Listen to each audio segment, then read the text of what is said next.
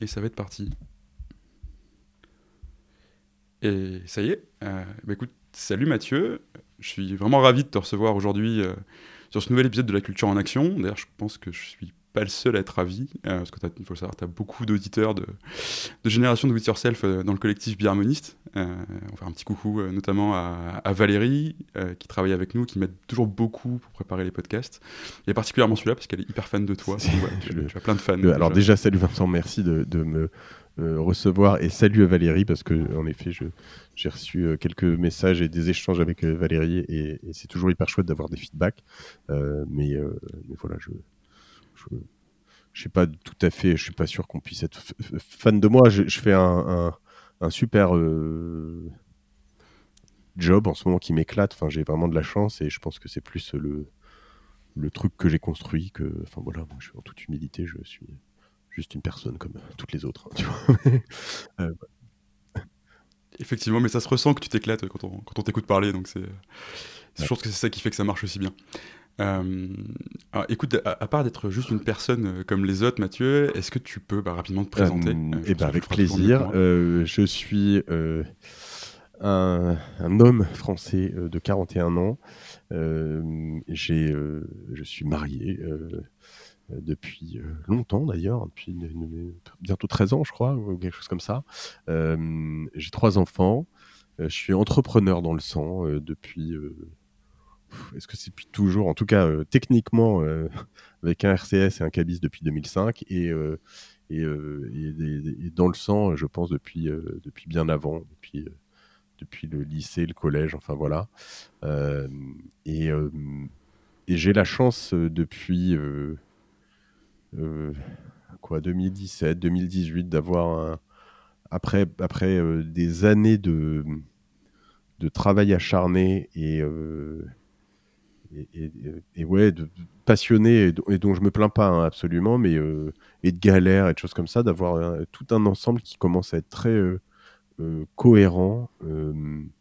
tu vois, une forme d'accomplissement professionnel en tout cas qui est, qui est, qui est- super.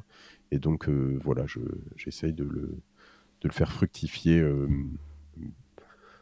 et quand je dis ça, c'est pas tant dans un- d'une manière économique parce que ou financière, je veux dire en tout cas, mais plus d'une manière euh, aussi humaine et aventure. Aventure, euh, c'est vraiment ce qui m'éclate. Mais c'est top que tu dises ça justement parce qu'on a, souvent l'image, tu sais, des entrepreneurs qui réussissent euh, comme des gens qui sont devenus, enfin des overnight success, du jour au lendemain ils sont devenus hyper successful, etc. Et du coup c'est, cool et tu, le mets vachement en valeur aussi dans tes, podcasts et tes interviews de voir qu'en fait, bah non, tu mets 10 ans à devenir un. Ouais, c'est ça. et souvent, on voit au que le lendemain, jour au lendemain, mais euh, puis on voit pas aussi. euh, alors, c'est pas mon rôle avec Génération du Yourself, mais on voit pas aussi ceux qui qui sont euh, jamais sortis du du gay et qui euh, voilà, il y en a beaucoup. je, Mm. je sais pas s'ils sont majoritaires, mais il y en a beaucoup. Mais en effet, c'est une approche très résiliente. Quoi. Il faut il faut il faut courber les chines et même des très grands noms comme Marc Simoncini. Euh, oui, plein d'autres qui sont passés sur Génération du Yourself, tu sens que ça a mis euh, longtemps, longtemps, longtemps, et, euh, et c'est pas si simple. Mais euh, pour revenir, tu vois aussi sur la partie plus aventure que finance, moi, il y a une chose qui m'a marqué. Je l'ai- je J'en ai, parlé une ou deux fois, pas tant que ça finalement, mais je l'ai ressenti chez d'autres et je l'ai appris après pour, encore d'autres. C'est que les fins d'aventure entrepreneuriale, et ce que je veux dire, c'est que ça peut être perçu comme un succès pour beaucoup, c'est-à-dire la revente d'une boîte, a pour beaucoup été très mal vécu. Euh, alors, est très bien vécu sur le moment, c'est-à-dire que tu célèbres, tu vends ta boîte euh, euh, 500 000, euh, 10 millions ou 100 millions ou, ou, euh, 5 milliards comme euh, Bernard Liotto par exemple. Euh, tu vas sabrer de champagne, tu es content, tu as Mm. beaucoup d'argent sur ton compte en banque, mais en fait, euh, euh, souvent après, c'est voilà, c'est et après quoi, c'est plus Et ta après. boîte quoi. Tu vois, c'est c'est euh, et, et en fait, euh, Mm. euh, je, je pense que, euh, tu vois, étant papa aussi, euh, il y a- peut y avoir des similitudes, mais non, je vendrais pas un de mes enfants, vendrais c'est pas un de tes sûr, mais il y a enfants. aussi un jour où tes enfants, euh, ils s'en vont de chez toi, tu leur donnes plus d'argent, ils vivent complètement, et je pense que c'est très dur à vivre aussi. Et c'est très bien, tu es heureux parce que tu les as accompagnés pendant très longtemps, mais et d'ailleurs, ils ne sont jamais à toi, hein, mais, mais, mais voilà, il y a, il y a un- quand, quand, quand tu perds le, con- le le contrôle. Tu contrôles pas, je sais pas si tu contrôles un enfant, mais, mais en tout cas sur une société, quand tu, tu c'est plus chez toi d'un truc. Il y a peu d'entrepreneurs, il y en a, hein, mais il y a peu d'entrepreneurs qui créent des objets business avec juste une, froideur totale, une distance qui fait que quand ils revendent, euh, euh, fine, je passe à autre chose et puis, euh, puis c'est fini et tous les gens qui sont dedans, je m'en fous et voilà. Ça, c'est pas, c'est pas vrai. Oui, pour l'énergie que tu passes, tu es obligé d'y mettre beaucoup de toi. et justement, c'était une des questions que j'avais pour toi, parce que tu te définis toi-même comme un entrepreneur récidiviste. Aujourd'hui, tu es le CEO de Cosa Vostra, mais tu as eu plein d'aventures euh, entrepreneuriales avant ou en parallèle, enfin Yo Bureau, Ocus, Au Barber, Citizen Side, euh, Iron Cards bah, à, l'époque. Je crois que tu avais aussi le, monté Morphosuit en France. Donc je sais grâce à qui je, voyais des gens euh, qui dansaient bizarrement dans mon lycée, habillés de la tête aux pieds de la même couleur. en fait, toi, c'est quoi ton driver derrière cette volonté d'entreprendre En fait, j'imagine que tu as une vision du monde, tu vois, et tu veux y amener une certaine contribution. Alors, il y, a plusieurs choses. Euh, déjà, pour te reprendre, si tu me permets, je suis plus le CEO de Cosa Vostra, j'en suis devenu le président euh, exécutif, mais c'est mon associé Laurent qui est devenu ah, le CEO. Et c'est important dans ce qu'on va pouvoir peut-être même dire après, parce que dans mon parcours, c'est un truc euh, mhm. que j'assume assez bien désormais. Je crois que je suis assez. Enfin, non, je crois pas. Je, suis assez créatif. Et, et, moi, ce que j'aime dans l'entrepreneuriat, c'est pas mal ce qu'on appelle le zero to one, euh, défini dans un livre éponyme de Peter Thiel. Mhm. Euh, et euh, de Peter Thiel, je crois que là où j'ai de l'impact et où je suis fort, c'est c'est vraiment cette, cette phase où, où tu crées, tu testes, tu craches, tu progresses, tu recrées, tu testes, tu craches, tu progresses et tu arrives à un truc. Et en fait, une partie dans laquelle je, m'éclate moins euh, et, sur laquelle je n'excelle pas, c'est vraiment la, structuration euh, qui vient ensuite. Euh, et, je suis hmm. très admiratif des gens qui arrivent, alors, non seulement à faire ça, parce qu'il y en a qui, arrivent, qui sont très forts, mais que là-dedans, il y a aussi des gens qui sont très forts et qui l'ont fait à multiples reprises, mais déjà le faire une fois, c'est un truc de ouf. C'est-à-dire qu'ils vont créer une boîte, qui vont la faire passer de 0 à 10, 15, 20, 30 personnes, à 100, à 200, à 500, à 5000, euh, et qui arrive à la tête, tu vois, au bout de 5, 10 ans, d'une boîte qui a, euh, euh, des, tu vois, littéralement des milliers de personnes, qui fait des centaines de millions, voire des milliards de chiffres d'affaires, et qui reste toujours CEO de ce truc. Et ça, mm waouh, c'est honnêtement, tu passes de la personne qui, c'est souvent l'image que je prends, mais, en fait, euh, tous les entrepreneurs qui sont passés par là, de quoi je parle, c'est toi qui achètes le PQ et le café, pour toi et tes deux associés, à euh, quelqu'un qui est, euh, tu vois, je prends un Mark Zuckerberg, je crois que la première fois où il est venu dans son bureau de Facebook à Paris, le bureau existait depuis trois ans. Et c'est probablement l'un des plus beaux bureaux parisiens. Tu vois, c'est quand même un truc de ouf. C'est-à-dire que je pense qu'il ne mmh, savait même pas euh, que, le truc ouais, lui est arrivé. Il a fait ah, bah, c'est chouette ici, bah, c'est chez moi, tu vois. Enfin, c'est n'importe quoi. Tu vois et, et, donc, euh, moi, je trouve ça complètement dingue. Euh, j'ai au moins cette, cette on va dire, lucidité de savoir que à partir d'un certain moment, quand il faut rajouter plein de couches de middle management, de suivi, de, de, de, de workflow, ben, en fait, je sors de mon peut-être délire créatif pour rentrer dans un délire d'organisation qui est qui est pas là où j'excelle. après, j'aime rester dans ces organisations, c'est le cas aussi sur Cosa Vostra, pour avoir un input et à la fois créatif et à la fois justement une sorte de, de, alors je suis justement le est-ce que je, je prends bah, c'est des choses que tu as créées et que tu veux, ouais, tu, et peux pas en, sortir. Oui, et puis il y a un moment où tu vois le maître des clés, le cerbère de la porte dans Ghostbusters. Je sais pas si tu as vu ce, ce livre, ce, ce, ce, truc, mais euh, oui. j'aime bien être, euh, tu vois, plus ce cerbère de la porte. En tout cas, l'idée, c'est que moi, je, je, je, je garde l'input sur pas mal de choses. Euh, on vient me consulter sur plein de choses. C'est pour ça que j'ai dit que je suis président exécutif, mais je suis plus en charge du PNL. Je suis pas en charge de mmh l'organisation à, à l'interne.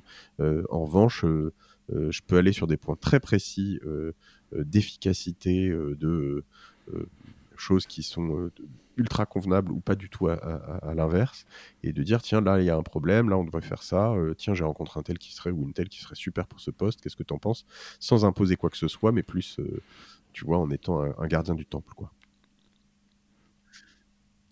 Et, du coup, derrière ça, tu vas peut-être nous faire une, une exclue, mais c'est qu'il y a une volonté pour toi de lancer euh, un nouveau projet et de le faire, de faire de nouveau passer quelque chose de zéro. Oui, euh, alors oui, on est sur un certain nombre de, de projets. Euh, après, il y en a, on a aussi beaucoup de projets qui nécessitent aussi des petits bouts de montant, donc que ce soit évidemment les podcasts, mais aussi, en gros, si je dois dire, mm. aujourd'hui, j'ai à peu près un tiers de mon temps qui est sur Cosa Vostra, un tiers de mon temps qui est sur les podcasts et on va dire euh, tout ce qui est médiatisation autour, donc euh, euh, que ce soit télé ou des, des projets vidéo, etc., qu'on fait à droite à gauche, et, et, un tiers de mon temps qui est sur les autres projets. on a un startup studio qui s'appelle Pareto, qui est dirigé par Laudis Ménard, dans lequel, là-dessous, on a encore quelques projets, certains dans lesquels je m'implique beaucoup, d'autres dans lesquels je m'implique moins. On a des projets immobiliers. Donc, du coup, euh, on a une filiale à Tunis, on a une filiale à Londres, euh, euh, donc du coup il faut, bah, il faut être présent quoi. Donc voilà. Et en effet, il y, a un projet qui me, qui me tient particulièrement à cœur autour de tout ce qui est fusion-acquisition.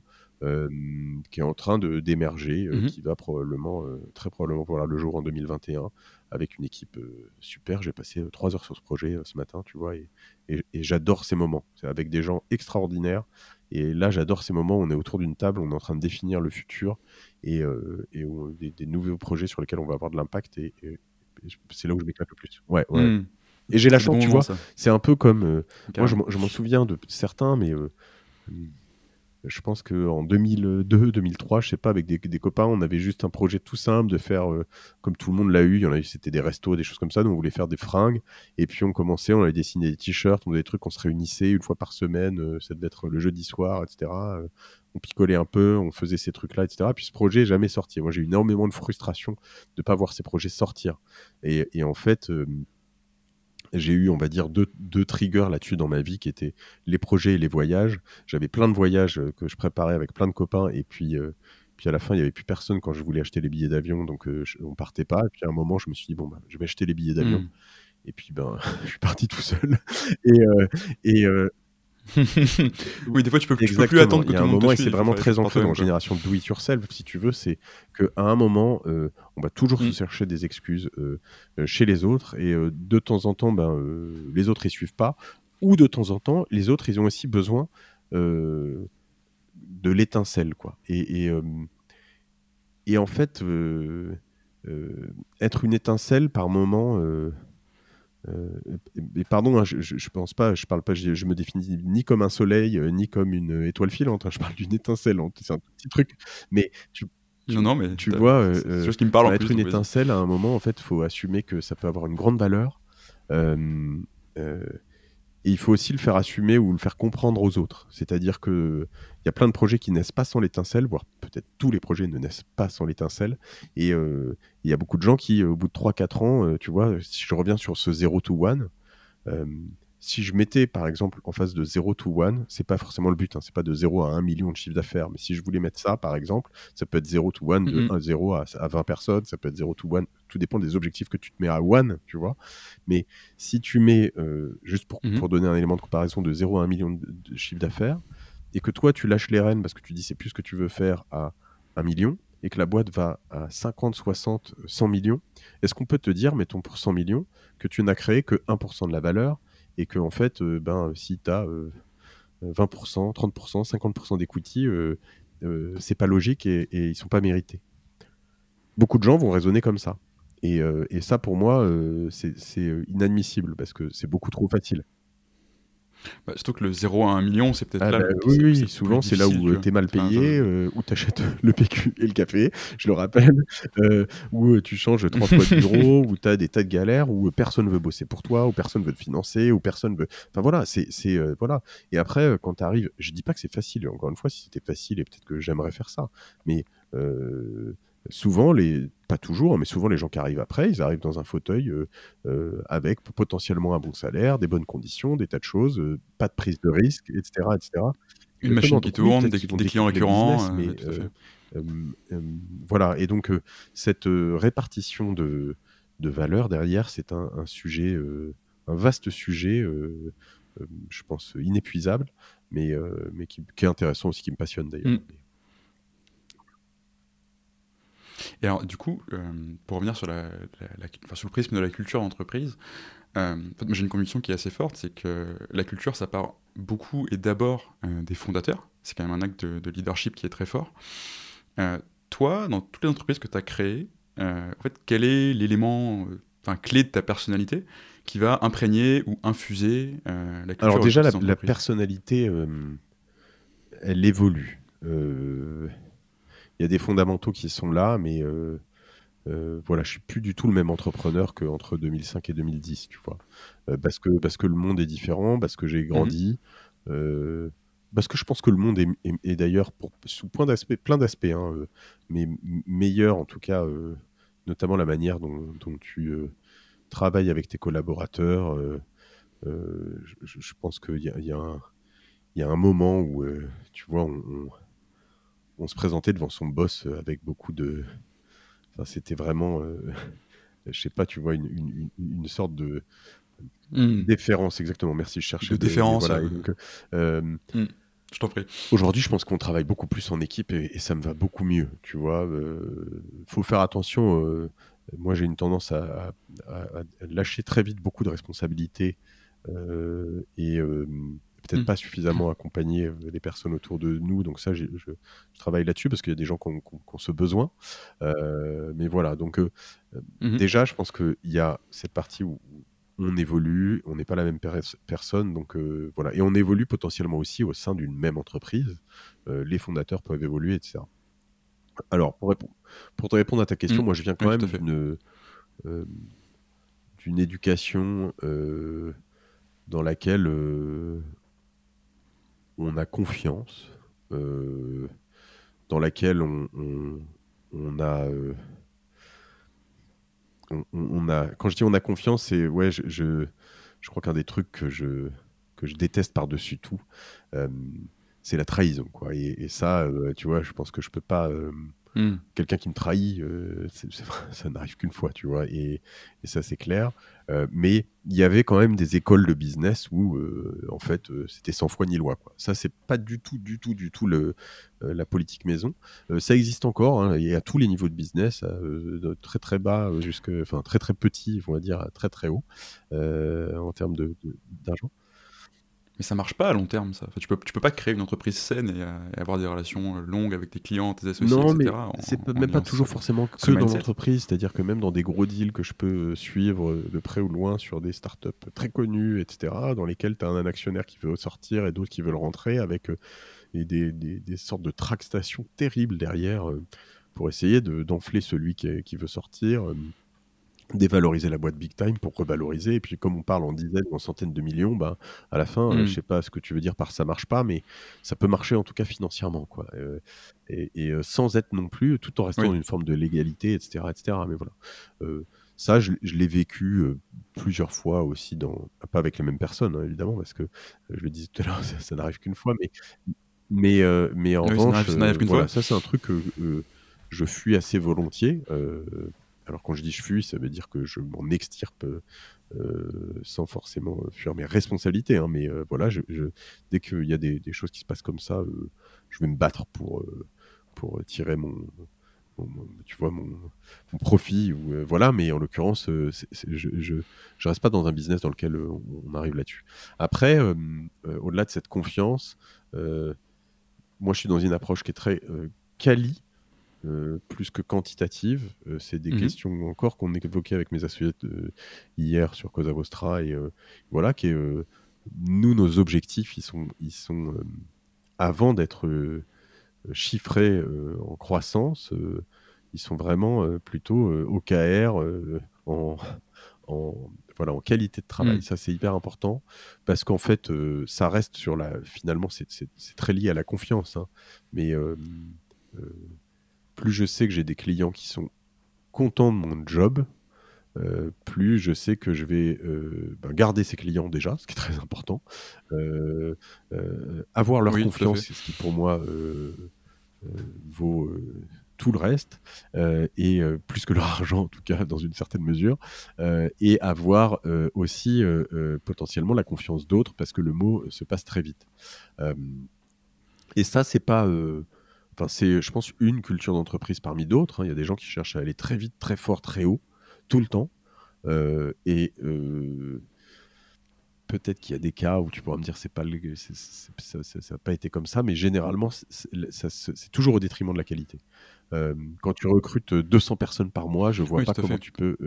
enfin, en tout cas, si ta boîte a deux ans, tu vois, ben, ça va trop vite, quoi. Et, et donc, du coup, euh, voilà, Mm. moi, mon, mon approche, elle est quand même euh, beaucoup comme ça. Je m'inspire là-dessus, de, tu vois, de, même de, de révélations que j'ai pu avoir dans l'année passée avec euh, un podcast euh, de Wondery qui s'appelle Garde Business. Je crois que je sais pas, je crois que je l'avais écouté en anglais, Business Wars, qui était sur Mm. notamment Patagonia versus North Face et où le, le CEO de Patagonia au début des années 90 dit en fait à partir de maintenant on va limiter notre croissance à je crois que c'était 35% par an, pas plus.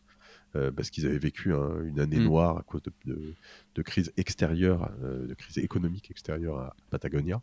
Et euh, il dit en fait, je veux plus que ça, ça nous arrive. Donc, si on croit beaucoup, enfin, doucement, on va dire 35, c'est pas mal hein, déjà, mais, mais sûrement, ben, finalement, on va être plus pérenne, on va mieux dormir le soir et euh, j'aurai pas à virer des gens comme j'ai dû le faire parce qu'en fait, euh, on espérait faire 50% de croissance, on n'en fait que 30 et du coup, bah, j'ai recruté trop de monde.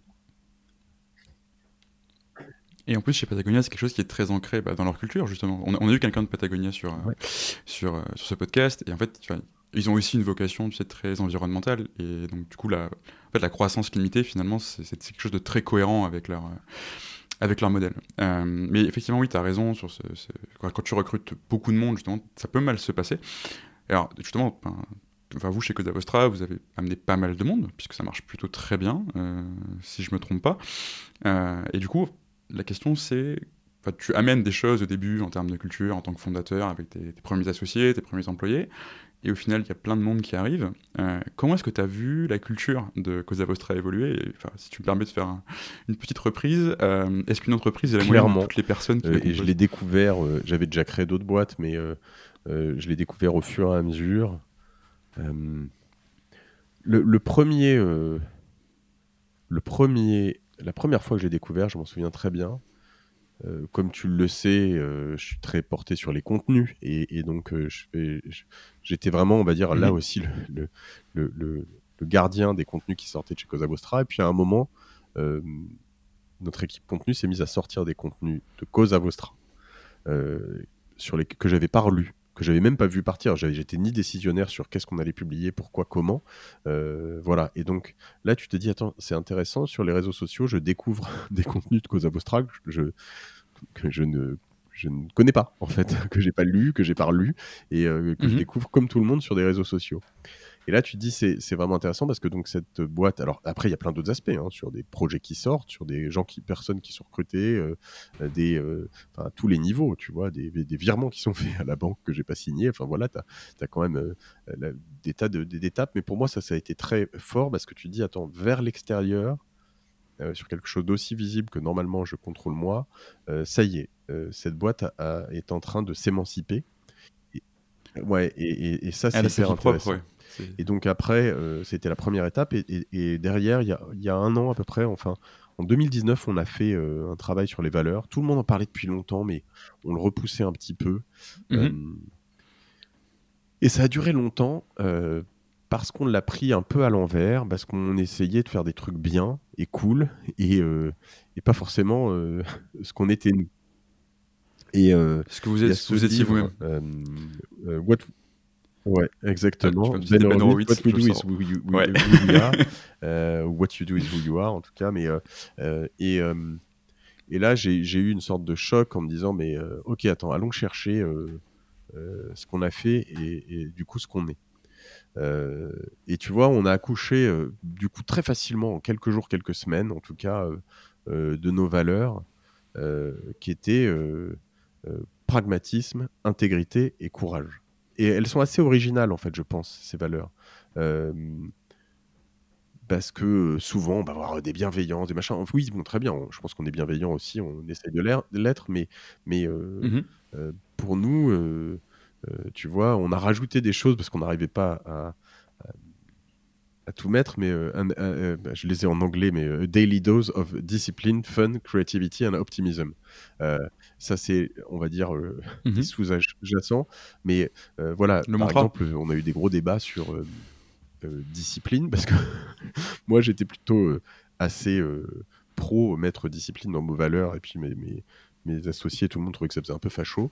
Euh, alors, alors qu'on n'est pas du tout comme ça, mais euh, tu vois, le mettre en haut, euh, voilà. Donc, et en effet, je pense que c'est mieux là où c'est aujourd'hui. Mais voilà, un, tu vois, un mot important, c'était sur un échange que j'ai eu sur Génération du Yourself avec Anne Méo.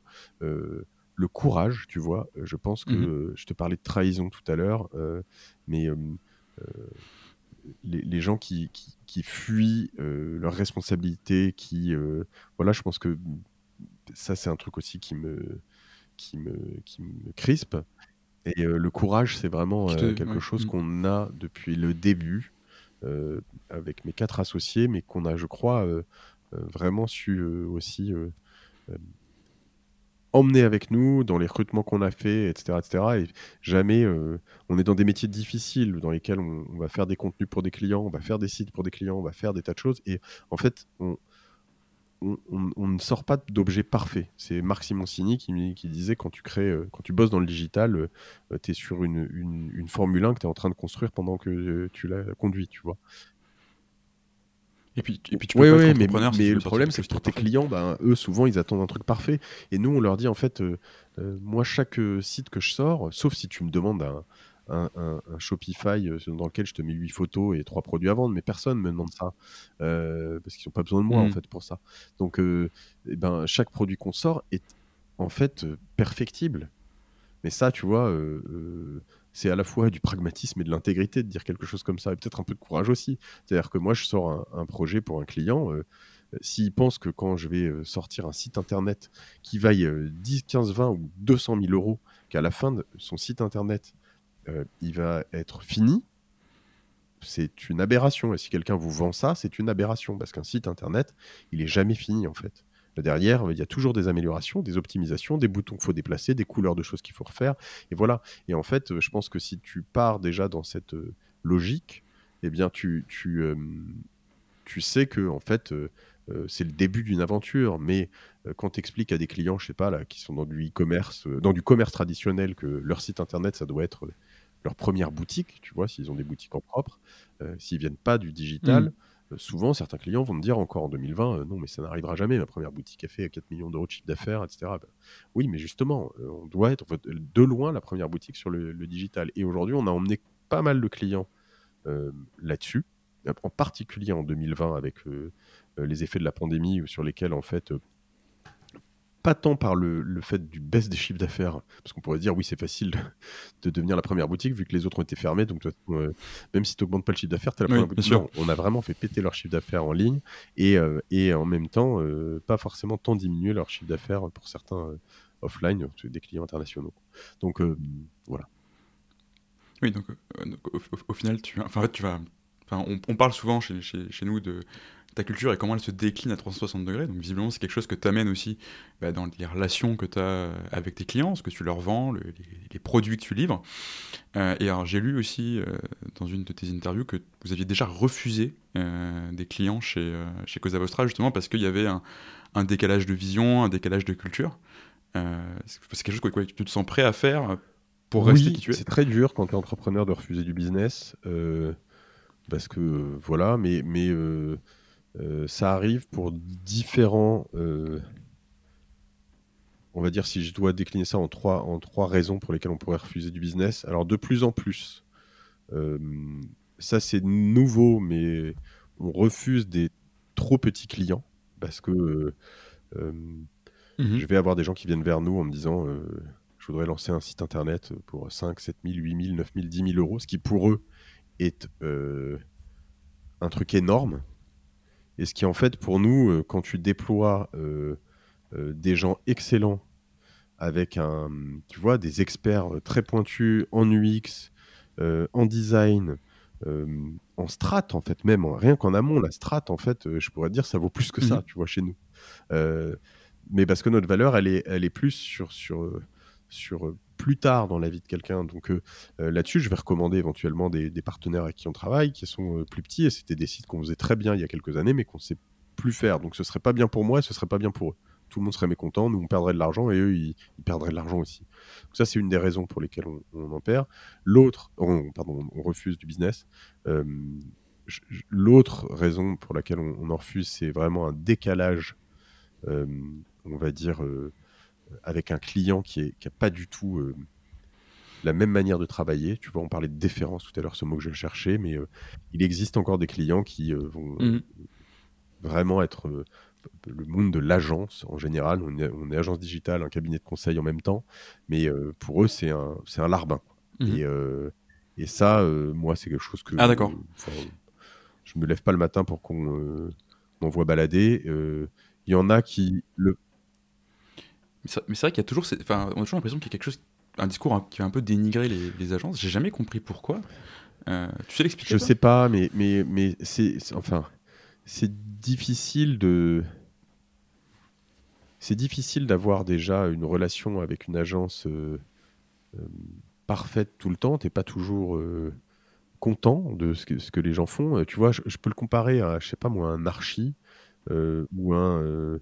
Euh, il y a mmh pas mal de, un entrepreneur dans le bâtiment d'ailleurs, par exemple. Finalement, il y a toujours des moments où tu dis non mais ça c'est pas ce qu'on avait dit, ça c'est pas ça. Et en fait, il y a un moment où tu peux shifter en tant que client dans ta tête en te disant ils ont rien compris, c'est des gros cons. Et là, tu as un projet qui part euh, dans une mauvaise direction et tu peux quasiment jamais le rétablir. Et en fait, euh, alors il y a des gens qui ont eu trop de projets comme ça qui se disent bon, en fait, euh, tous les archis, tous les trucs et toutes les agences, c'est tous des cons. Et puis bon, voilà. Il y a des gens qui pensent que en fait, en travaillant avec de la pression, on obtient des résultats moins chers, plus rapides, meilleurs. ça, ça existe encore dans certains grands groupes. Euh, des gens avec qui, tu vois, tu vas déjeuner avec euh, euh, la DSI d'une d'une boîte du CAC 40 ça se passe à peu près bien, mais tu sens que de temps en temps, il y a des espèces de soufflants gigantesques que tu, que tu prends dans la gueule, tu comprends pas pourquoi. Et en fait, elle t'explique que, mmh. que c'est sa manière de bosser et que deux fois par an environ, avec tous ses prestataires, ben, elle leur défonce la gueule parce que ça leur fait du bien et ça, remet les choses carrées. D'accord. En fait, Ouais, ouais, ouais. Mais euh, c'est vraiment, euh, ça existe vraiment dans le, tu vois, dans presque dans les valeurs intrinsèques en tout cas de certaines boîtes. Euh, et ça, c'est mm. dur de s'en sortir. Donc, il y a pas mal d'effets comme ça. Il y a des quelques grosses boîtes dans lesquelles on sait qu'ils traitent très très mal les, les prestats. Et je pense que ça peut leur coûter parce qu'au bout d'un moment, en fait, voilà. le dernier aspect, pardon, sur lequel je voulais venir aussi, la, raison pour laquelle on peut refuser. Je t'en proposais trois. c'est alors, est-ce que je l'ai perdu c'est le. Oui, pardon. Alors là, c'est le, le business. Ça, arrive pas souvent, euh, mais ça arrive quand même le business de nos clients. Je ne veux pas bosser dans tel univers. Euh... Ah, il y a. Ah y a... Ok. T'as un exemple ou euh, on a... ce que tu refuses en termes d'univers? Les, non, tu veux pas bosser votre euh, fabricant de bombes ou, Sans rentrer dans les détails, mais certains médias, par exemple, notamment potentiellement très financés par des puissances étrangères ou euh, des choses sur lesquelles euh, mmh, tu dis, attends, euh, si je fais bien mon boulot pour quelqu'un comme ça, et moi j'essaye de faire bien mon boulot, et eh ben ça risque de nuire à telle typologie de personnes, à mon pays, à et en fait tu te dis j'ai pas envie de faire bien mon boulot pour des gens comme ça parce que si je m'engage à fond là-dedans, ben ça va à l'encontre de, de, ma vision de la vie, de la société, etc., etc. Donc c'est arrivé quelquefois. Euh, voilà. Ok. Ouais, c'est hyper intéressant parce que du coup on en revient aussi à cette notion de courage. comme quoi visiblement tu as réussi à créer une euh, entreprise qui Mais la vraie question, pardon, hein, sur le euh, courage là-dessus, c'est qu'on a pu se le permettre et, et, c'est difficile de dire. Oui. Et je dis on peut se le permettre, mais il y en a un, celui que je te parlais sur un média là, je pense qu'on aurait pu gagner beaucoup d'argent. Et, et il n'était pas dans le besoin. Mais à la fois, euh, ça aurait probablement changé mon année dernière big time. quoi. Mais euh, bon, euh, soit. Mm. et on, l'a fait, mais est-ce que c'était vraiment à la ramasse Est-ce que j'aurais pas dit oui tu vois? Je sais pas. Je crois pas. Mmh, bien sûr. Mais c'est assez fort, et, c'est des choses qu'on voit aussi chez, chez, des, gens avec qui on travaille. On, par exemple, on a pas mal travaillé avec euh, une boîte qui s'appelle Chapka Assurance, que tu connais peut-être, tu sais, qui assure euh, tous les jeunes qui veulent faire, partir faire le tour du monde, qui font bien d'autres choses. Et euh, leur PDG, Geoffroy Bonnet et Marc, qui est super intéressant d'ailleurs, il devait se faire racheter par, par un courtier, et il dit bah, nous, nos, valeurs, tu vois, une de nos valeurs, c'est la simplicité. Ils sont, ils sont au moment du rachat, ils se pointent avec un document qui faisait X centaines de pages. Et en fait, il leur a fait bah, votre truc est imbuvable, euh, nous on, on, valorise la simplicité, donc euh, revenez avec un truc mm. euh, qui soit lisible, tu vois. il faut, il faut quand même oser porter ses valeurs, même si c'était pas, pas forcément dans ta boîte, il n'y avait pas forcément en train de crever, que c'est peut-être plus facile d'être courageux quand bah, tu as des projets, tu as des clients, etc. Mm. Mais il faut quand même oser faire ces choses-là. Et justement, c'est des choses qui montrent que tu une culture qui est forte. Et, et tu vois, je vais, je, vais, je vais te lire un truc si tu me permets, parce que du coup, mon associé Laurent, qui est désormais le CEO de, euh, de Cosa Vostra, a fait un super travail là-dessus. Euh, on avait commencé l'année dernière, il a, il a remis dans un document qu'on a présenté il y a quelques semaines à tout le monde, mais tu vois, il, il met euh, notre North Star en trois points. Il nous est hmm. impossible de laisser des marques et sociétés continuer à prendre les gens pour des idiots. Euh, on veut tuer le bruit, killer les features mal pensées, donner du sens, ne pas céder à la facilité. On doit rendre le digital efficace, beau et inspirant. Et, euh, ça, c'est vraiment des choses sur lesquelles on, s'applique euh, en tant qu'agence conseil et digital et pas exécutant. C'est vraiment dire à certains de nos clients, ces manières de se connecter à ton truc, ta manière de dire il suffit de faire ci, ça, mais qu'en fait, quand je le fais tout seul, je comprends pas et je sais pas le faire, et voilà. Euh, ta manière de communiquer en prenant tout le monde pour des cons, euh, tout ça, en fait, c'est fini, quoi. Mmh. Et, moi, quand je te dis que la société a évolué dans le bon sens, euh, je trouve que l'approche du contenu aujourd'hui, qu'on fait aujourd'hui, toi et moi, où sous plein d'autres formes, hein, versus l'approche d'avant de la publicité mmh matraquée, euh, achetée avec euh, des mots et des. Eh ben, ouais, mais c'est quand même beaucoup plus. Ça n'a rien à voir. Mmh. Euh, mais c'est beaucoup plus honnête et transparent. Et d'ailleurs, c'est pour ça que, enfin, je pense que c'est quelque chose qu'on partage sur le podcast. Tu, tu peux prendre un temps qui va être quand même beaucoup plus long que même une simple interview où tu passes en, deux minutes, euh, je, je, sais pas quelle radio, moi je vais me faire taper par tous les journalistes du coup, mais euh, voilà, tu peux partager des, des, vraies choses quoi, et on te, on te, connaît mieux, on sait mieux ce que tu défends, et, enfin, fatalement on a plus envie de bosser avec toi, et je pense que Génération de Yourself, pour ça. Et, euh, et, tu vois, je, je peux pas, sur des podcasts de deux heures, trois heures, toutes les semaines, je peux pas être une. Enfin, peut-être, hein, mais je suis pas comédien. Moi, je suis, ouais, mais je suis, je suis pas comédien. je suis pas être une autre personne que moi-même. Il y a mmh un moment où, euh, tu vois, euh, je donne beaucoup de moi. Il y a des gens qui trouvent que je parle trop. Je, je l'assume, mais, euh, mais en l'occurrence, tu vois, à un moment, si, si ce, ce, contenu il fonctionne, c'est que ben, nos auditeurs les plus fidèles viennent ensuite vers Cosa Vostra en, comprend ce en comprenant ce qu'on est, ce qu'on fait. Et tu vois je pense qu'on est à pas loin de 100% euh, des cas de personnes qui viennent vers nous grâce au podcast, euh, au, pluriel d'ailleurs, parce qu'il y a le panier de mon associé justement Laurent, il y en a plusieurs de plus en plus là. Euh, ils mm. viennent avec des, des, antennes dans la bonne direction pour travailler avec nous, ce qui fait qu'on a des projets qui sont plus efficaces et, en fait, on, arrive en tout cas nettement moins facilement dans cette, euh, euh, cette histoire de l'architecte avec l'interrupteur qui n'était pas le bon, tu vois. Euh, parce qu'on comprend dès le début. Tout à fait. Ok. Et il y a un truc que tu as dit qui était intéressant tout à l'heure quand tu parlais du travail que vous avez fait sur vos valeurs. tu parlais justement de la, discipline, que, ça, ça, faisait un peu facho ou pas. Euh, et c'est vrai que souvent encore, on a cette image de, travailler sur la culture entreprise et de la culture entreprise comme quelque chose qui va être, euh, au pire, très bullshit. Euh, c'est je colle toutes mes valeurs sur mes murs et ça s'arrête là. Euh, et au mieux, parfois un peu, tu sais, un peu bisounours. très axé RH, très axé qualité de vie au travail. On va mettre un baby-foot et, et, tout se passe bien. et du coup, toi, justement, quand, on t'écoute, on, on, le sait un peu, mais tu as quand même une culture de l'excellence aussi, tu es très orienté sur tout ce qui va être sales par exemple. Euh, bah, c'est quoi ton opinion sur ce sujet et justement, comment est-ce que tu arrives à concilier euh, épanouissement, euh, qualité de vie et, excellence Alors c'est plein de questions. La, première chose sur la discipline, et je voudrais revenir aussi sur les sales et, revenir ensuite aussi à ta question,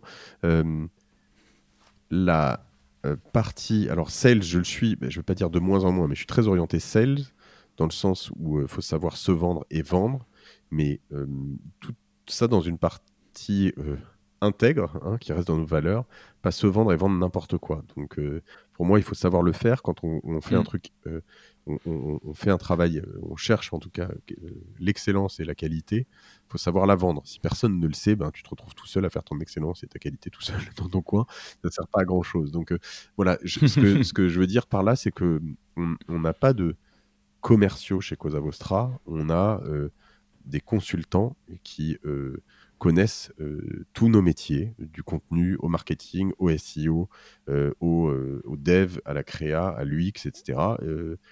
et derrière, qui sont backés par une armée d'experts.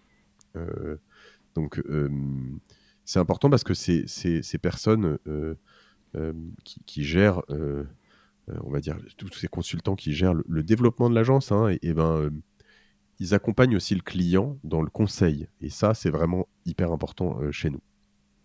Euh, pour revenir sur la partie discipline, euh, en France, on, a du mal. Alors j'ai plusieurs, plusieurs exemples, hein, mais il y a les médecins, c'est plus facile.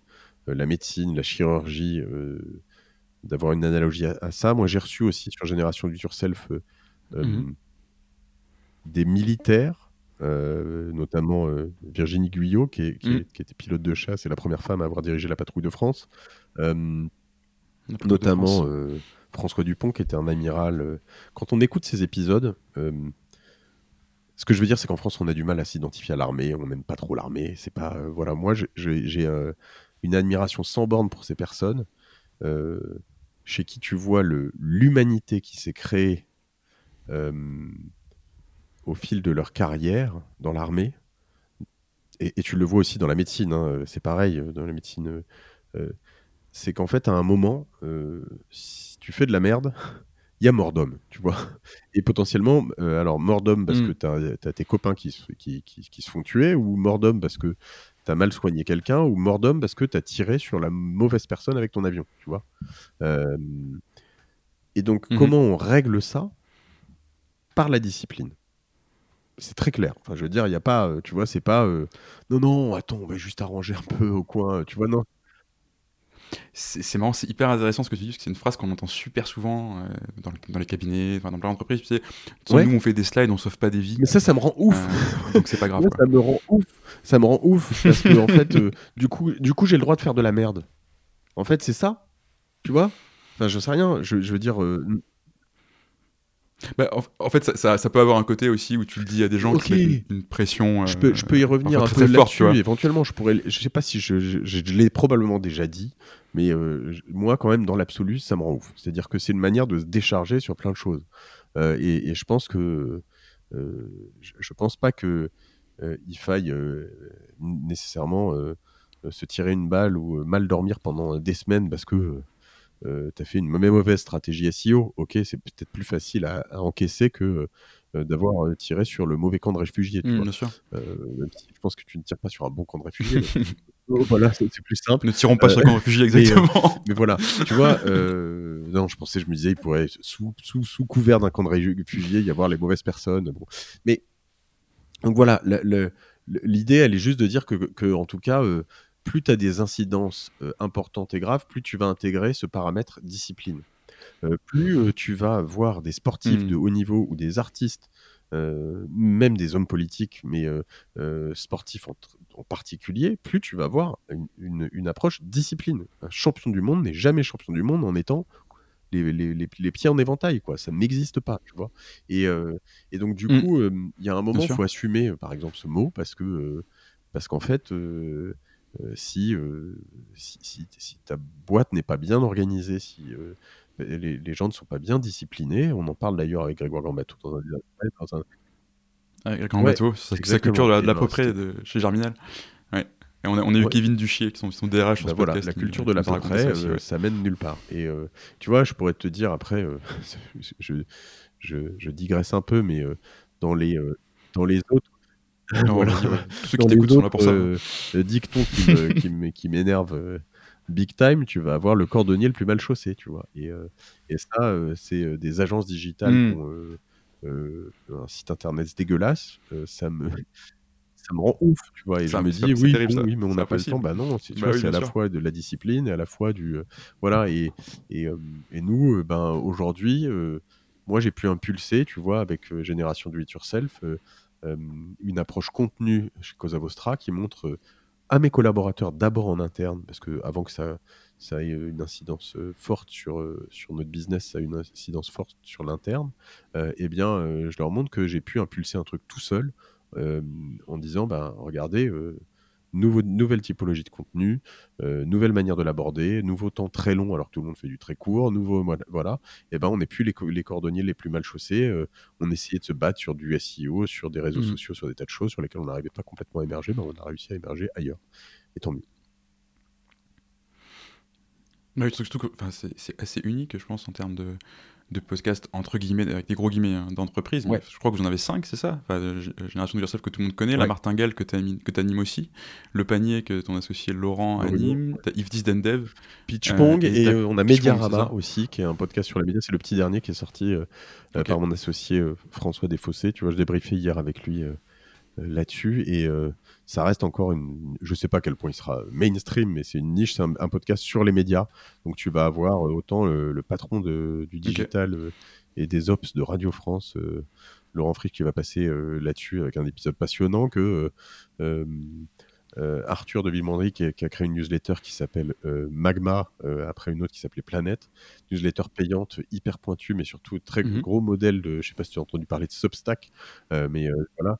Et donc il explique comment il fait du business, Si, si, si, bien sûr. comment il fait tout ça. Et ça, c'est, tu vois, tu es, presque sur des deux opposés de médias en fait. Un truc public ultra mainstream et un truc niche basé sur de l'abonnement. Et les deux épisodes sont passionnants. Et François en tire un, un bénéfice, euh, donc François Desfossés, mon associé, qui est euh, non seulement euh, il rencontre des Mhm. gens, donc euh, Laurent et Arthur, qu'il ne connaissait pas avant d'enregistrer, en tout cas directement. Euh, ensuite, euh, il apprend des choses. Il a l'opportunité de leur poser lui-même ses questions, etc. Et enfin, il a un- donc il progresse. Il crée une visibilité pour lui et il crée des échanges avec des gens qui ont pas mal de gens qui sont du marché aujourd'hui euh, des médias qui lui renvoient des messages en disant c'est chambé ce que tu fais, tu vois. Et donc il crée une crédibilité pour lui-même. Enfin, ça Mm. aligne plein de trucs. Et euh, tu vois, il, me dit ouais, c'est encore trop petit, ça fait je fais euh, euh, à peine 1000 équipes, je crois qu'il est entre 500 et 1000 écoutes par épisode. Je lui dis non mais mets-toi en face de 500 ou 1000 personnes, tu verras que c'est pas si petit que ça. Donc euh, brace yourself. euh, voilà. Est-ce que j'ai répondu à ta question tout à l'heure? Je sais plus du coup parce que tu- j'ai répondu aux disciplines et voilà. Mais Bah, oui, en, en fait, ce que, je, ce que je te disais, c'est si, tu veux, la... enfin, en fait, moi, quelque chose qui, qui m'agace sur la culture entreprise, c'est que souvent, on te dit que c'est Mm. c'est- c'est- c'est un monde de bisounours, quoi. Euh, et en fait, justement, enfin, toi, de ce que j'entends et de ce que j'ai vu de Cosa Vostra avant, tu as réussi à créer une vraie culture Oui, oui. super forte euh, chez Génération Do It Yourself, et tu arrives à. Pardon, chez Cosa Vostra, j'ai des bêtises. Euh, et tu arrives à, à garder en fait ce, ce- ce truc d'excellence, tu arrives à attirer des gens, tu arrives à avoir des gens qui, j'imagine, s'épanouissent euh, chez Cosa Vostra.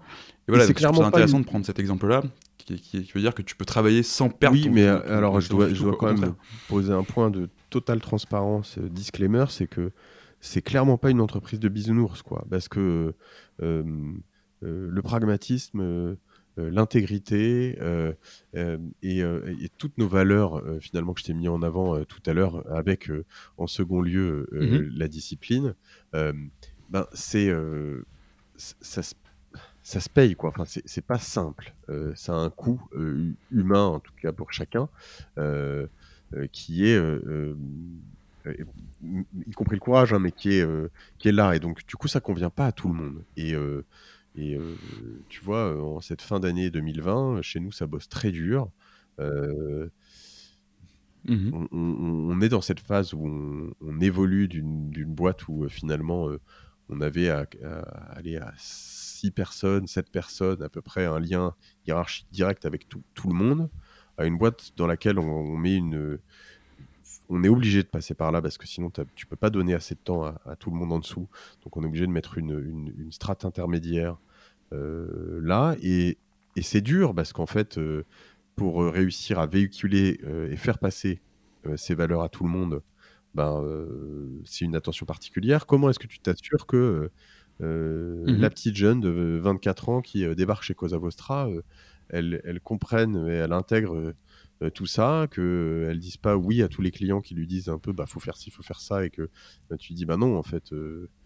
si elle pense que c'est pas la bonne chose, d'être capable de lui dire, ben, je, pense que c'est pas la bonne chose, qui, enfin, tu vois, et tout ça, ben, et si et si elle le fait pas, nous on va lui dire, bah si, il faut le faire, tu vois. Et, et donc c'est pas facile. Et, et, mmh.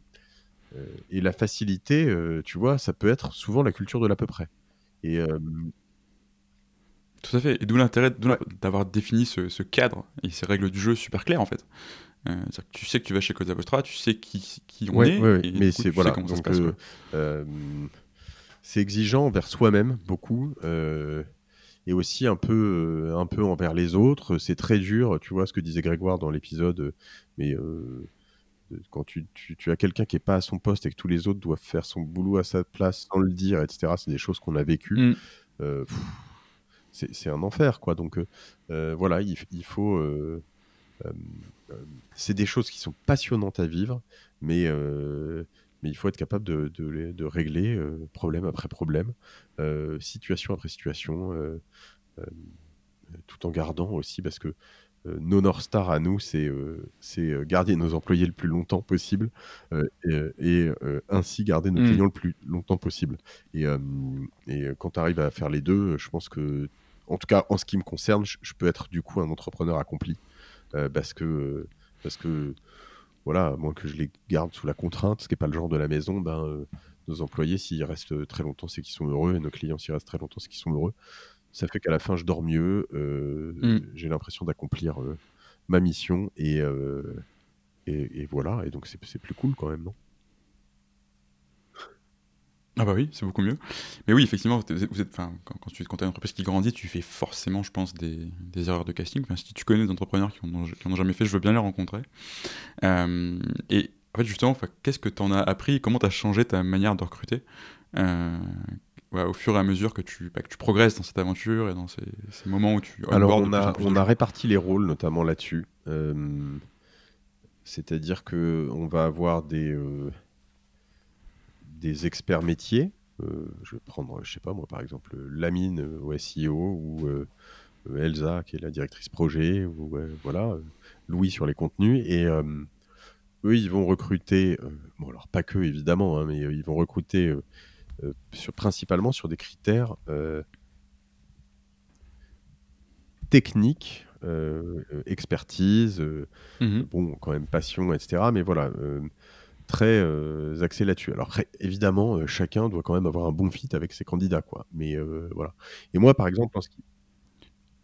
Du coup, tu, prends quelqu'un qui est très très bon techniquement, un expert, et qui fit pas forcément. C'est là où moi je te dis que on a réparti les rôles, c'est que moi généralement j'arrive en, gardien du temple et je vais faire un dernier entretien où je vais expliquer très clairement dès le début des entretiens qui durent une demi-heure 45 minutes. J'essaye de faire plus court que ce que je fais euh, comme dans les podcasts, euh, mais euh, qui va être un entretien de, de fit valeur, humain, etc. Ce qui est très clair, c'est que notre expérience la plus dure qu'on ait eue chez Cosa Vostra en 7-8 ans d'existence, c'est qu'on avait une directrice de, de, de, notre filiale en Tunisie était une, femme excellente. Euh, j'ai toujours été ravi de la voir comme, euh, comme directrice parce que elle nous a aidé à faire vraiment grossir euh, le bureau. C'était important pour nous, en plus, dans un pays comme ça, où, en tout cas, pour, pour, correspondre à nos valeurs, nous, on voulait avoir une femme à la tête parce que ça permet aussi d'écrémer des typologies de candidats parce que tu as des hommes qui veulent pas travailler pour une femme et nous, peu importe le pays, euh, euh, je vais pas, je veux pas ah recruter des hommes qui veulent pas travailler pour mmh. une femme, tu vois. Euh, et ça doit exister en France aussi, hein, mais en tout cas là-bas, on, en avait ah, très probablement, plus. Et il se trouve que on, a découvert, je sais pas si elle l'est devenue ou si elle l'avait toujours été, mais que à un moment, elle avait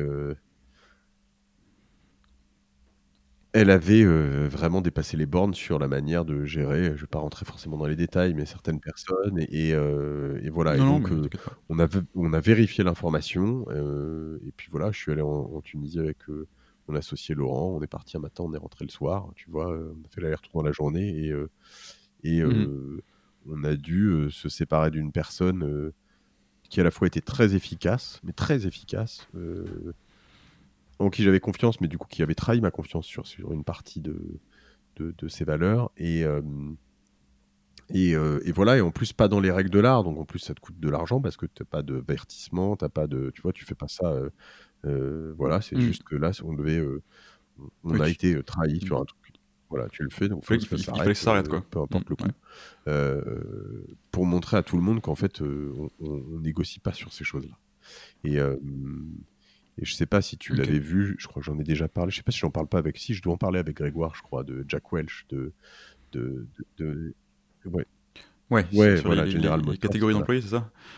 Le moment où tu lâches un, un motherfucker sur. Donc, en gros, l'idée, c'est de dire catégorie. que ceux qui sont les, les meilleurs, les plus efficaces euh, mais qui euh, sont trop loin, euh, enfin qui sont trop loin de tes valeurs ou qui sont juste purement et simplement des enfoirés, il faut absolument, même si c'est les meilleurs et que c'est le plus gros drive de ta boîte, il faut absolument s'en séparer et très vite.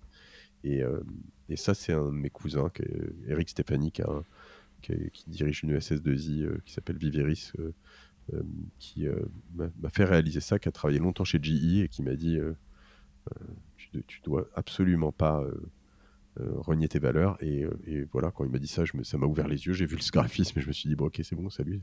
C'était le samedi, je m'en souviens très bien. Je me souviens, mm. j'étais en face d'un monoprix dans le 17e, pas loin. Il m'a dit ça, tu vois, pour te dire à quel point ça m'a marqué.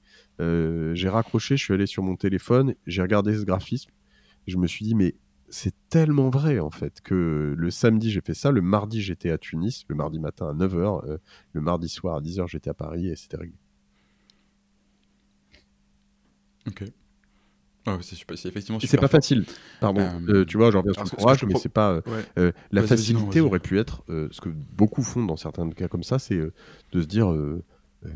alors, ça pourrait être des Anglais, des Allemands, des, des, Suédois, hein, mais tu pourrais dire en fait, tu sais quoi, le bureau de Tunis, il tourne. finalement, il me dit ça. Je ferme les yeux, j'y suis pas, j'ai pas besoin de voir quoi. j'y suis pas tous les jours, ça va pas m'empêcher de dormir, tu vois. Euh, non, moi, ça m'aurait vraiment empêché de dormir. Ça, ça m'empêche de dormir. Tu vois. je comprends.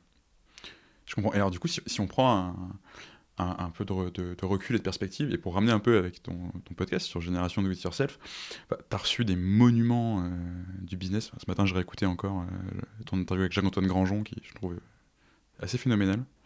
Jacques-Antoine Grangeon de VP. Et en fait, tu as vu tous ces gens, tu as, pu parler avec eux, je me dis que ça t'a beaucoup inspiré si tu dois faire un peu le bilan de tous ces entrepreneurs, pour toi, c'est quoi le, fait, le, point commun euh, en termes de culture de toutes ces entreprises oh qui réussissent Oh là là. Euh, ouais, c'est dur, hein tu vois, Jacques-Antoine c'est un des... Euh, tu vois, typiquement, c'est là où c'est très très dur ta question, parce que tout à l'heure, quand je te disais tout le monde est passé par des méga galères, oui, Jacques-Antoine Grandjean, il est passé par des galères, mais des vraies galères de croissance, parce que tout allait trop vite tout le temps mais tu as quand même l'impression que. Alors, je parlais d'étoiles filantes, que lui. Euh, tu vois, alors peut-être qu'il arrive à un plateau, je sais pas où ça en est aujourd'hui, mais. mais euh, ah ouais, VP, elle est quand même très, haut, en tout cas. très fort, très haut, avec une croissance euh, incroyable d'année en année, en année, en année, en année. Donc, c'est un monument, c'est clair. mais tu as l'impression qu'il n'a pas galéré comme d'autres en termes de tu vois, euh, euh, j'en ai bavé, même ne serait-ce que financièrement, pendant des années avant de, de, voir le bout du tunnel euh, s'approcher, tu vois. et hmm. donc, c'est très dur. Je crois quand même qu'il y a, y a une notion de, de résilience qui est, qui, est, là. tu m'entends souffler, mais c'est pas si simple parce que à chaque fois que je pense à un point commun, je, je trouve quelqu'un qui, qui me prouve le contraire, tu vois une oui, mais tu vois, par exemple, euh, Pierre Valade, euh, que j'ai euh, interrogé quand je suis allé à New York, ça doit être en 2018, tu vois, qui a monté Sunrise, qui s'est fait racheter par Microsoft 100 mhm. millions en quelques années. Il faisait zéro de chiffre d'affaires. Il t'explique pourquoi il faisait zéro de chiffre d'affaires, pourquoi c'est comme ça qu'il a réussi. À... Voilà, ça va un peu, c'est contre nature. Et c'est aussi de là où lui, il est tellement contre nature, c'est qu'il va, il va te dire que même dans les époques où, euh, il, il, est cartonné. Généralement, en fait, tous les entrepreneurs, ils bossent comme des chiens pendant des années, tout le temps, etc. etc. Et puis à un moment, bon, euh, ça mm. commence à marcher, ils commencent à être entourés, ils arrivent à faire en sorte qu'ils réussissent à prendre leur samedi ou leur dimanche, ou les deux au bout d'un moment. lui, euh, tu vois, il te dit, bah non, moi j'ai toujours euh, pris le temps pour moi, le confort, la méditation, la distance, jamais répondu aux mails qui, qui m'emmerdaient, j'ai jamais, enfin, tu vois, et tu sens que très jeune, il a eu toujours ce et donc, euh, je, je crois je peux pas répondre à ta question simplement, euh, euh, mais il y a quand même un, un, goût du. Il y, en a aucun qui est paresseux. Je crois vraiment qu'il y en a aucun qui est paresseux. et mmh. un goût du, du, challenge et du défi et une manière de voir le monde qui est quand même toujours ce, ce verre à moitié plein qui m'impressionne au quotidien chez mes associés et, qui nous tient, nous, tu vois, chez nous, les uns les autres, c'est vraiment euh, quand tu vois un qui commence à être un peu down et à voir euh, un peu le verre à moitié vide sur un défi qu'il est en train de prendre, on, arrive toujours à l'extirper, à lui faire prendre du recul, lui dire, mais juste, ce n'est juste qu'un nouveau défi, quoi. Donc, euh, c'est pas grave, prends du recul, hmm. règle-le. Quand tu l'auras réglé, tu auras coché cette case, tu sauras le régler pour le prochain, le prochain client, le prochain défi, quoi. en fait, c'est intéressant parce que je, crois que c'est pas un truc que j'avais préparé en avance, mais parce que tu me dis sur euh, quoi que j'essaie de trouver comme point commun, il y en a toujours un qui arrive à me faire mentir. En fait, au final, c'est peut-être juste que les, boîtes qui réussissent, les entrepreneurs qui réussissent, c'est aussi des gens qui arrivent à rester quelque part assez fidèles à qui ils sont. Euh, assez clairement, euh, mais surtout, ce sont des gens qui. et, enfin qui ne, qui ne je sais pas, pas baisser la garde, mais en tout cas qui ne mettent pas un genou à terre à la première difficulté. Et, euh, et honnêtement, euh, hmm. euh, même Jacques-Antoine Grandjean, qui a peut-être monté très fort, très vite, très haut, il a eu plein de difficultés. Et en fait, il faut quand même, tu vois, je, ne sais pas si c'est chez Gary Vee ou dans quel podcaster, mais c'est Eat Shit Every Day, tu vois, je sais pas si je dois le traduire, mais tu as quand même ce truc où en fait, hmm. tu as ton lot de, de, de, de, ouais, de, de, merde au quotidien, et au quotidien, tu dois les prendre. Mais c'est pas un c'est pas juste une posture. J'allais dire, tu dois les prendre avec le sourire. C'est pas juste une posture de dire, oh, bon, allez, ok, je ressouris. Non, c'est se dire vraiment, ok, ça c'est mon défi du jour, je vais le régler. Et euh, il y a beaucoup de gens qui hmm. détestent ça, quoi. Il y a beaucoup de gens qui sont très heureux à euh, être dans un, un, boulot euh, confortable, dans un truc où ils ont des routines, ils ont, ils ont pas de défi du jour, ils n'ont pas leur, leur, leur, leur lot de, tu vois, de, de, merde quotidienne, et ben, euh, et ben c'est très bien. Je leur mmh recommande. voilà, je leur recommande surtout de pas être aussi, parce que ça ne marchera pas. ça, euh, voilà, c'est ça. C'est pas fait pour tout le monde, effectivement. Effectivement. Euh, écoute, si tu me permets, je, vais te poser encore deux questions, deux petites questions. Je vois, je vois, je vois l'heure qui tourne un peu. Euh, en fait, alors une question sur, ton, sur ton startup studio Pareto, dont tu as, parlé, euh, as parlé au début, et puis ça va un peu se rejoindre avec ton, nouveau projet sur les, les fusions-acquisitions. En fait, que ce soit au moment d'une acquisition ou au moment d'une création de boîte, euh, est-ce que la culture entreprise, c'est quelque chose que tu prends en compte? Et qu'est-ce que tu conseilles typiquement aux jeunes Alors, c'est une très bonne question euh, qui est, j'allais dire, qui n'est pas complètement résolue, qui est en phase de l'être. Euh, un startup studio, c'est euh, un endroit où tu crées des entreprises qui ont vocation à être euh, prises en main par d'autres. Donc, le sujet de la culture d'entreprise mhm. dans ces boîtes-là est complexe. le sujet du ownership donc, est complexe au-delà du, capital. Hein. la paternité, on pourrait dire la maternité en tout cas de, de l'entreprise, euh, ben souvent, quand tu as, un CEO ou une équipe euh, dirigeante qui arrive dans une entreprise qu'ils n'ont pas créée, euh, dans un projet qui n'est pas de eux, ça peut faire des nœuds au cerveau. et il faut réussir à, adresser mm. ce problème très tôt. Et donc, dans des boîtes comme ça, la culture d'entreprise, assez vite, il faut la laisser euh, au CEO euh, et à son CEO ou à ses euh, voilà parce que à la CEO enfin aux personnes qui les prennent qui prennent le lead parce que une fois qu'ils sont partis c'est enfin une fois que c'est voilà que c'est eux qui, qui, ont pris les choses en main c'est leur boîte et donc toi tu dois être capable dans mm. cette partie dans ce game de prendre aussi de t'extraire ce qui n'est pas facile parce qu'à l'origine, tu as une idée, tu as fait des choses, etc. Et de dire, attends, c'est ta boîte, l'ownership, il est à toi, le PNL, il est à toi, la culture, elle est à toi. donc voilà, débrouille-toi. Et avec tout ça, un soutien qui doit être quand même existant parce que sinon tu sers à rien, un suivi en tant qu'on va dire d'abord actionnaire assez présent et puis de moins en moins présent. voilà, donc je dirais qu'il y a des valeurs que je que je voudrais pas laisser passer. je veux dire, voilà, dans des entreprises dans lesquelles j'ai été très impliqué, j'ai pu être, tu vois euh, trahi, je le disais tout à l'heure, bon, euh, dans ce cas-là, peu importe la mm. boîte, peu importe cette trajectoire, euh, j'en sors. Quoi. Je, je, je veux pas, je veux pas avoir être un actionnaire important dans une boîte qui qui respecte pas certaines de mes valeurs. mais voilà. Mais en revanche, mm. aujourd'hui, on fait attention à, en effet, à avoir des, des associés dans ces boîtes-là qui qui respectent au moins nos valeurs, qui vont avoir les leurs, qui sont pas en conflit avec les nôtres, et, euh, mais qui, qui, doivent avoir absolument les leurs, parce que sinon, euh, sinon tu as une ingérence, et, euh, et l'ingérence pour un entrepreneur est insupportable. Ouais. C'est ce qu'il y a de pire, oui, bien sûr. Ouais, ça, en fait, c'est un sujet qui est super intéressant. Je pense qu'il faut qu'on arrive à avoir quelqu'un qui, ah qui, soit, qui, soit qui, soit, financier, ouais, par exemple, euh, sur ce, sur ce podcast-là, parce qu'on pourrait en parler pendant deux heures, je pense, euh, des, des liens euh, entre la culture et tout ce que, enfin, quand tu vas lever des fonds, tu fais entrer des gens dans ton capital, etc. mais en fait, justement, pour parler de la, la, culture entreprise, moi j'étais hyper content en écoutant ton, ton épisode avec, avec Grégoire Gambato parce que je savais que je t'interviewais cette semaine. Et, et là, tu, tu, nous sors une heure où tu parles de culture entreprise. Et je trouve ça génial.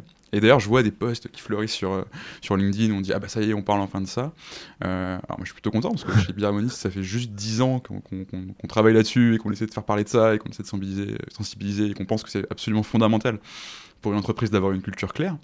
Euh, toi, tu penses que c'est un sujet dont on parle assez ou pas Je peux être assez partagé sur la question, c'est-à-dire que je pense qu'il y a des, des, des, entreprises qui en parlent trop.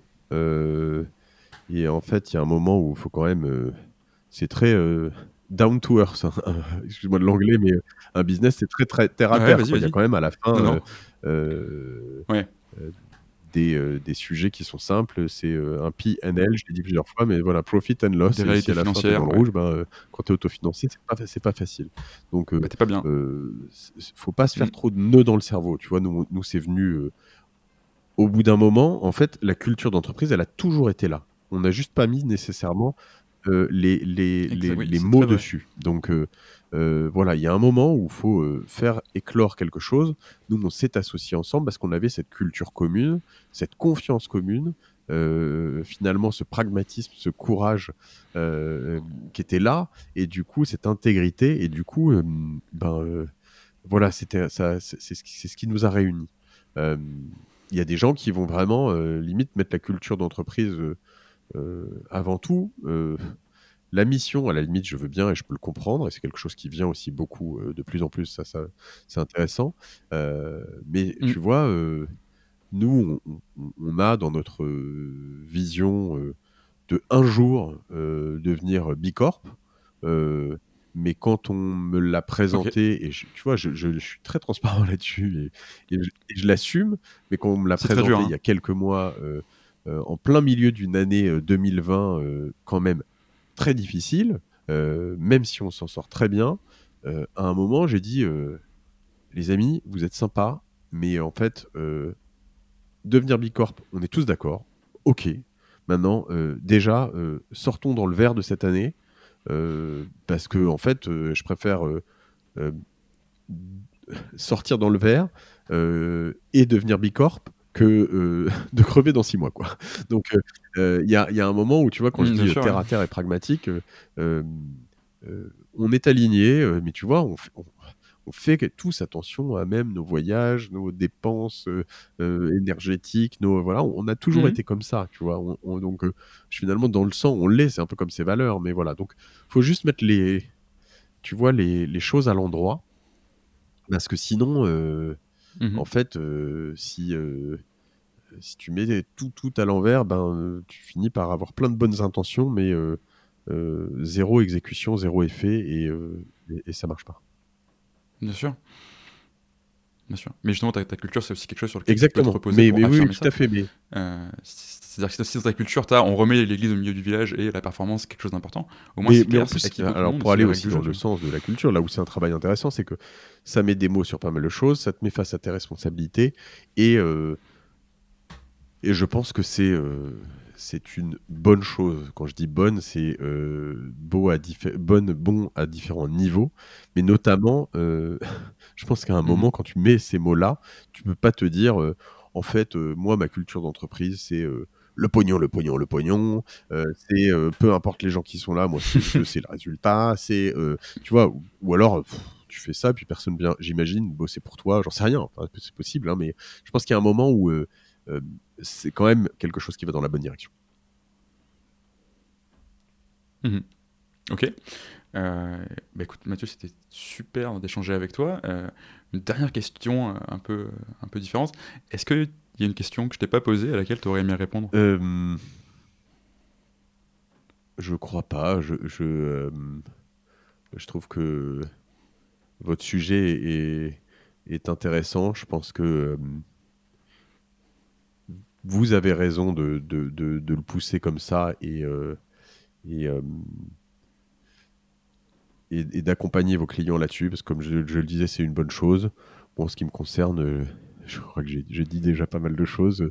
Euh, on a, on a Hmm. à la fois beaucoup de convictions, à la fois encore beaucoup de choses à apprendre. Mais surtout, je te remercie, moi, de me donner ton temps et, et, ce micro, parce, que, parce que je sais que c'est un super travail.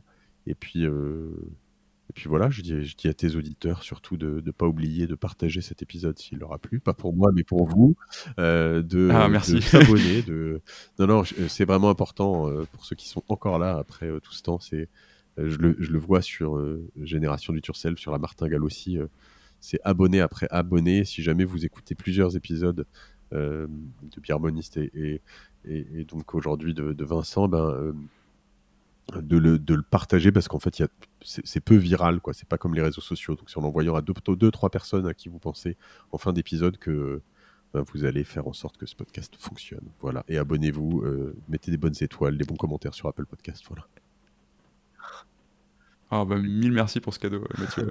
J'aurais pas besoin de faire d'outro pour cet épisode, c'est génial. Euh, et ben écoute, je te propose qu'on qu'on s'arrête là-dessus. Euh, vraiment encore merci de ton temps, c'était vraiment Merci super Vincent. de pouvoir Merci à échanger tous. avec toi là-dessus. À bientôt euh, ici ou sur Génération du Turself ou sur la Martingale. Exactement. Euh, et, et Ou la martingale, Valérie exactement. À bientôt Mathieu. et on... Elles sont très contentes. merci Mathieu. Salut. Ouais, tu m'entends toujours? Ok, nickel. Euh, bah écoute, merci beaucoup à toi. Euh, Bah écoute, euh, ouais, pour moi ça a été. Euh, Est-ce que je peux te demander un, feedback? Parce que pour être honnête, moi c'est ma troisième interview, donc j'ai genre 12 000 fois moins d'expérience que toi, donc c'est hyper précieux pour moi aussi, quoi.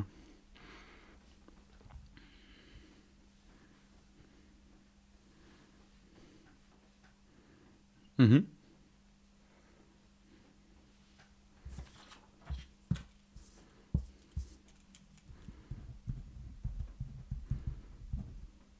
Un mode avion, c'est vrai que je l'ai fait moi, mais j'ai pas pensé à te le dire. Hmm.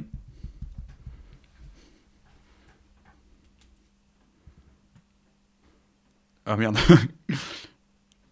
oh, t'as eu Grégoire qui va pisser avant, au milieu de l'épisode aussi, donc. euh,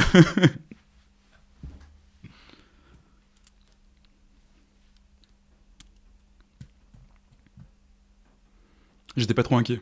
J'étais plutôt inquiet pour moi que pour toi. Hmm.